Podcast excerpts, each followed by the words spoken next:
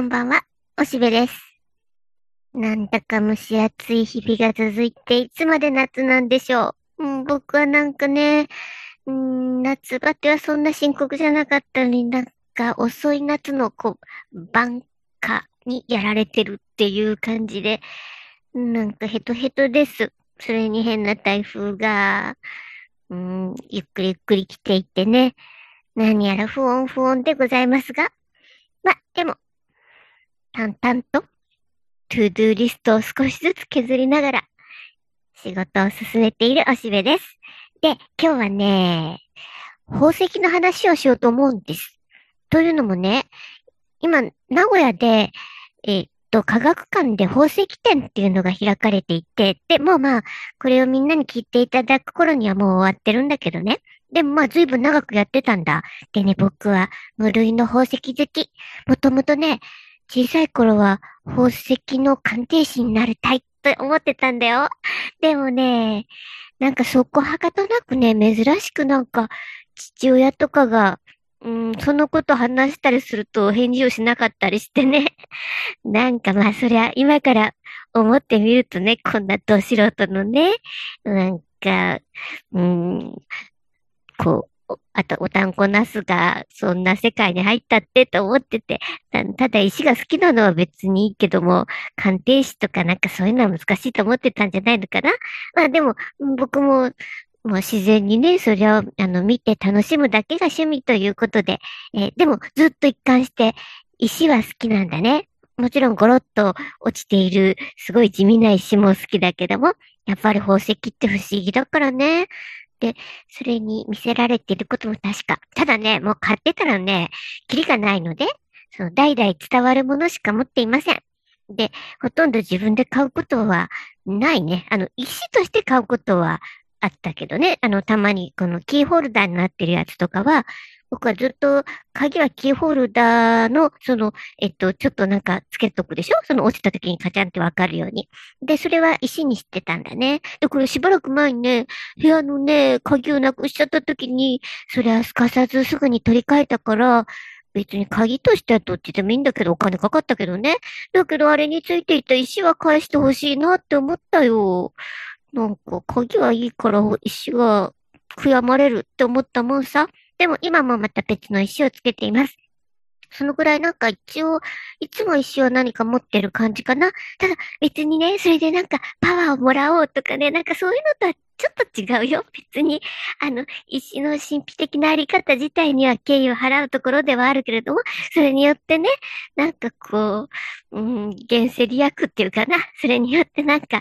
えー、何かが良くなるみたいな風にはそんなに思ってないけど。ただ、見るのが好きなのは確かなんだ。でね、その、名古屋市博物館で、あ、科学館かなそこでずっと宝石店やってて、行こう行こうと思ってたのにね、一回行った時にね、なんかものすっごい並んでたから、う、ちょっと今日はいいやと思ってまたにしようって思っちゃったんだけど、それがね、みるみるお客が増えたらしくて、もう今なんか、あの、開館前の、なんか9時頃とか行ってももう並んでるって。もうすごい人気らしい。それになんだか、最後の部屋とかは撮影禁止なった、なんだけど、そこがまたすごいとかね、ちょっとツイッターでググるだけでもね、すごくいろいろ評判になっていて、まあそれはいいことだ。特に僕、その並んでいた時も、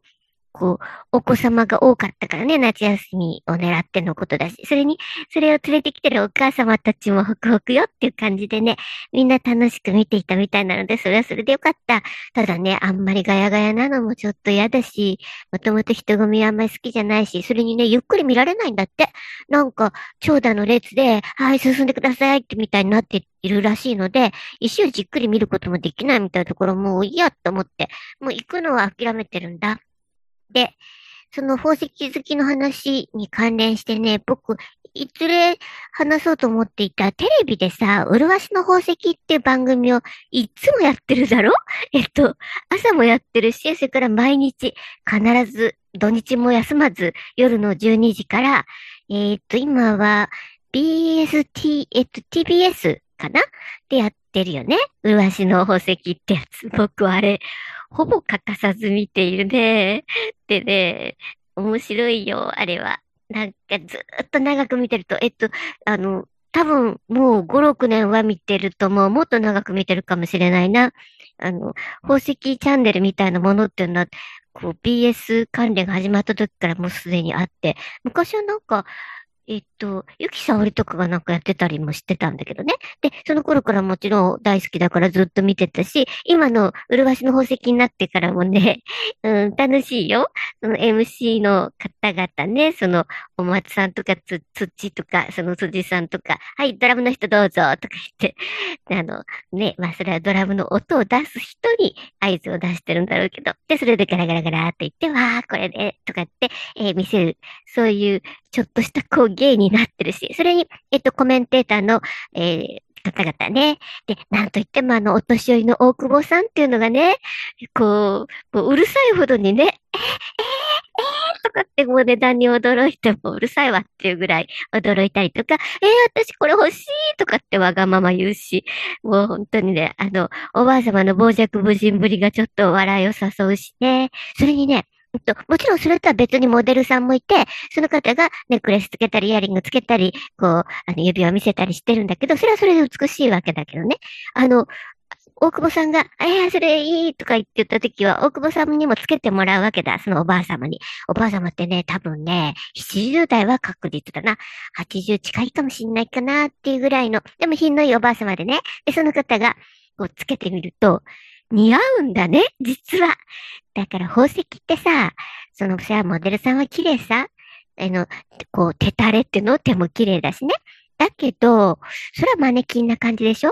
その、おばあ様のそれもちょっとキラキラ、あの方って宝石学者の娘さんで、まあ、その、えー、宝石関係では詳しい方だし、えー、今もいろいろ偉い地位についてらっしゃるみたいだから、そういう、こう、頑張ってきた人生をずっと、こう、割と成功してきたおばあ様とかが一番宝石が似合うよね。だからその大久保さんがつけたりすると、この人の方がずっと似合うって思ってて、あ、これいいわ、こういうのつけていきたいとかって、それはつけていくところも多いだろうよって思う。なんか僕もなんかもね、時々、えー、お葬式とかさ、あと結婚式とかね、そういう観光葬されるときに、お年寄りがすっごい宝石つけてたりするときにね、見とれるね。ああ、やっぱこの会長さんこれすごいのつけてんなと思って。これはなんか、もう、本物なんだろうなと思って、そういうのを後ろの席からうっとり見つめてるときあるよ。だからなんか宝石って年取るほどにちょうど良くなる感じかな。あんまりこうキラキラ若い時につけてると、パパ買って買ったのかなみたいになっちゃうのでね。で、そんなんで、あの、コメンテーターの大久保さん、面白くて、時にちょっとうるさくて面白い。それから、えっと、小俣さんっていうのは昔から出てらっしゃるし、でも今やっぱり一番キラキラした感じなのは目黒さんっていう方でね、非常に可愛くて、で、あと、あの、解説なんかも結構詳しいしね、面白い。で、それに、えっと、売りに来る側のディーラーさんの方で、あの、有名なのはカビルさんといって、変なインド人みたいのがね、タンザナイトを持ってきてくれて、あ、今日カブリューさん出るならタンザナイトだなって思ったりするよ。そんなんでね、長く見てるとね、ほんと面白い番組。娯楽性が高いよ。だか、ガンガンにすごいこう、売れ筋を出してきて、そう抜群のこう、デザインのものも出すときがあるし、今日はなんかちょっと休みかなと。今日はこう、大久保さんにめちゃくちゃ喋らして、それでこう、笑いをとって、こう、MC の方との掛け合いで笑わしてる回かな。あんま大して買いたいと思うようなのはないかな、みたいな時もあるしね。その緩急ついててね。あ、あとその、あの MC の方ではゆうさんっていうね、女性の方も本当に、あの、目をキラキラさせてこれ欲しいっていうふうに言ったりして、本音が、えー、垣間見えるよ。で、えー、それぞれの好みの石なんかもね、長く見てるとわかるよ、わかるんだよね。で、えー、そうなんで、とても面白いんだ。だから夜の12時ね、仕事が、まあ、終わってなくても、ちょっとお休憩っていう形で、えー、見たりするし、それに案外朝9時からやってるやつを見ちゃったりね。面白いよ。で、あの、それに、こう、石の磨き方とか、カットの仕方とか、そういうのとか、あの、セッティングの仕方ね。そういうのも長く見てるとわかるようになってきて、面白い。僕はね、あの、ドイツの、えっ、ー、と、イーダー・オーバーシュタインっていう宝石の街があるんだけど、そこでいろんなこう、ルースの石を見たりしてね、すごい面白いと思ってたんだね。だからそういうので、なかなかまあ、本物を見るっていうか、ドレスデンの緑の王宮だってすごいし、本物の石を見ると、なんかやっぱりすごい、別にそんな神秘的なものとは思わなくても、うん、なんかその不思議さに打たれるっていうか、あまりの美しさというものに吸い寄せられるような感じはあるんだね。で、そこにまた、どうしたって、こう、欲もあるから、これはおいくらかしらとか、高いのかなとか、本物かな、偽物かなとか、そういうような邪心もそう、なんかそれと、こう、張り付いて湧き起こってくるとか、また面白いとこだよね。だから、こう、価値と、それからその、まあ、その価値の両面だな。美という価値と、それから、そのお金の価値みたいなものが、こう、相まってね、本当にマジ素敵な力を持ってるよ、石って。だから、もう科学館とかね、こんなに興味を持ってる僕さえも入れないような混雑ぶりなのさ。え、そうなんで、まあ今これから、なんか、まあ今、とてつもない不況というか、変な物価高になっちゃって、で、逆にこう、お金がダビダブついてる方々は何に投資したらいいのかっていう、なんか、いろいろコインとか、あるいはこういう宝石とか、あの、売れているんだよね。あと金とかね。で、それは、こう、まあ、お金のこう資産運用っていうかな、そのセーフティーネットとしてそういうところに逃がしておくっていうのは、戦争の時にはそういうもんだ。パッと持って逃げられる美しいものっていうのは価値を持つからね。なんかそんな風な意味合いもあるし、なんか社会を映す鏡でもあるんだね。だから石のことってとても面白いと思って、今後もまた夜中にうすらぼんやりと麗しの宝石を見ちゃうと思います。というわけで、宝石好きのおしべがいろいろ喋ってみました。というわけで、科学館にはとうとう行っていません。残念。また、なんかの次の機会に見たいと思っています。ふっちゃんね。またね。バイバイ。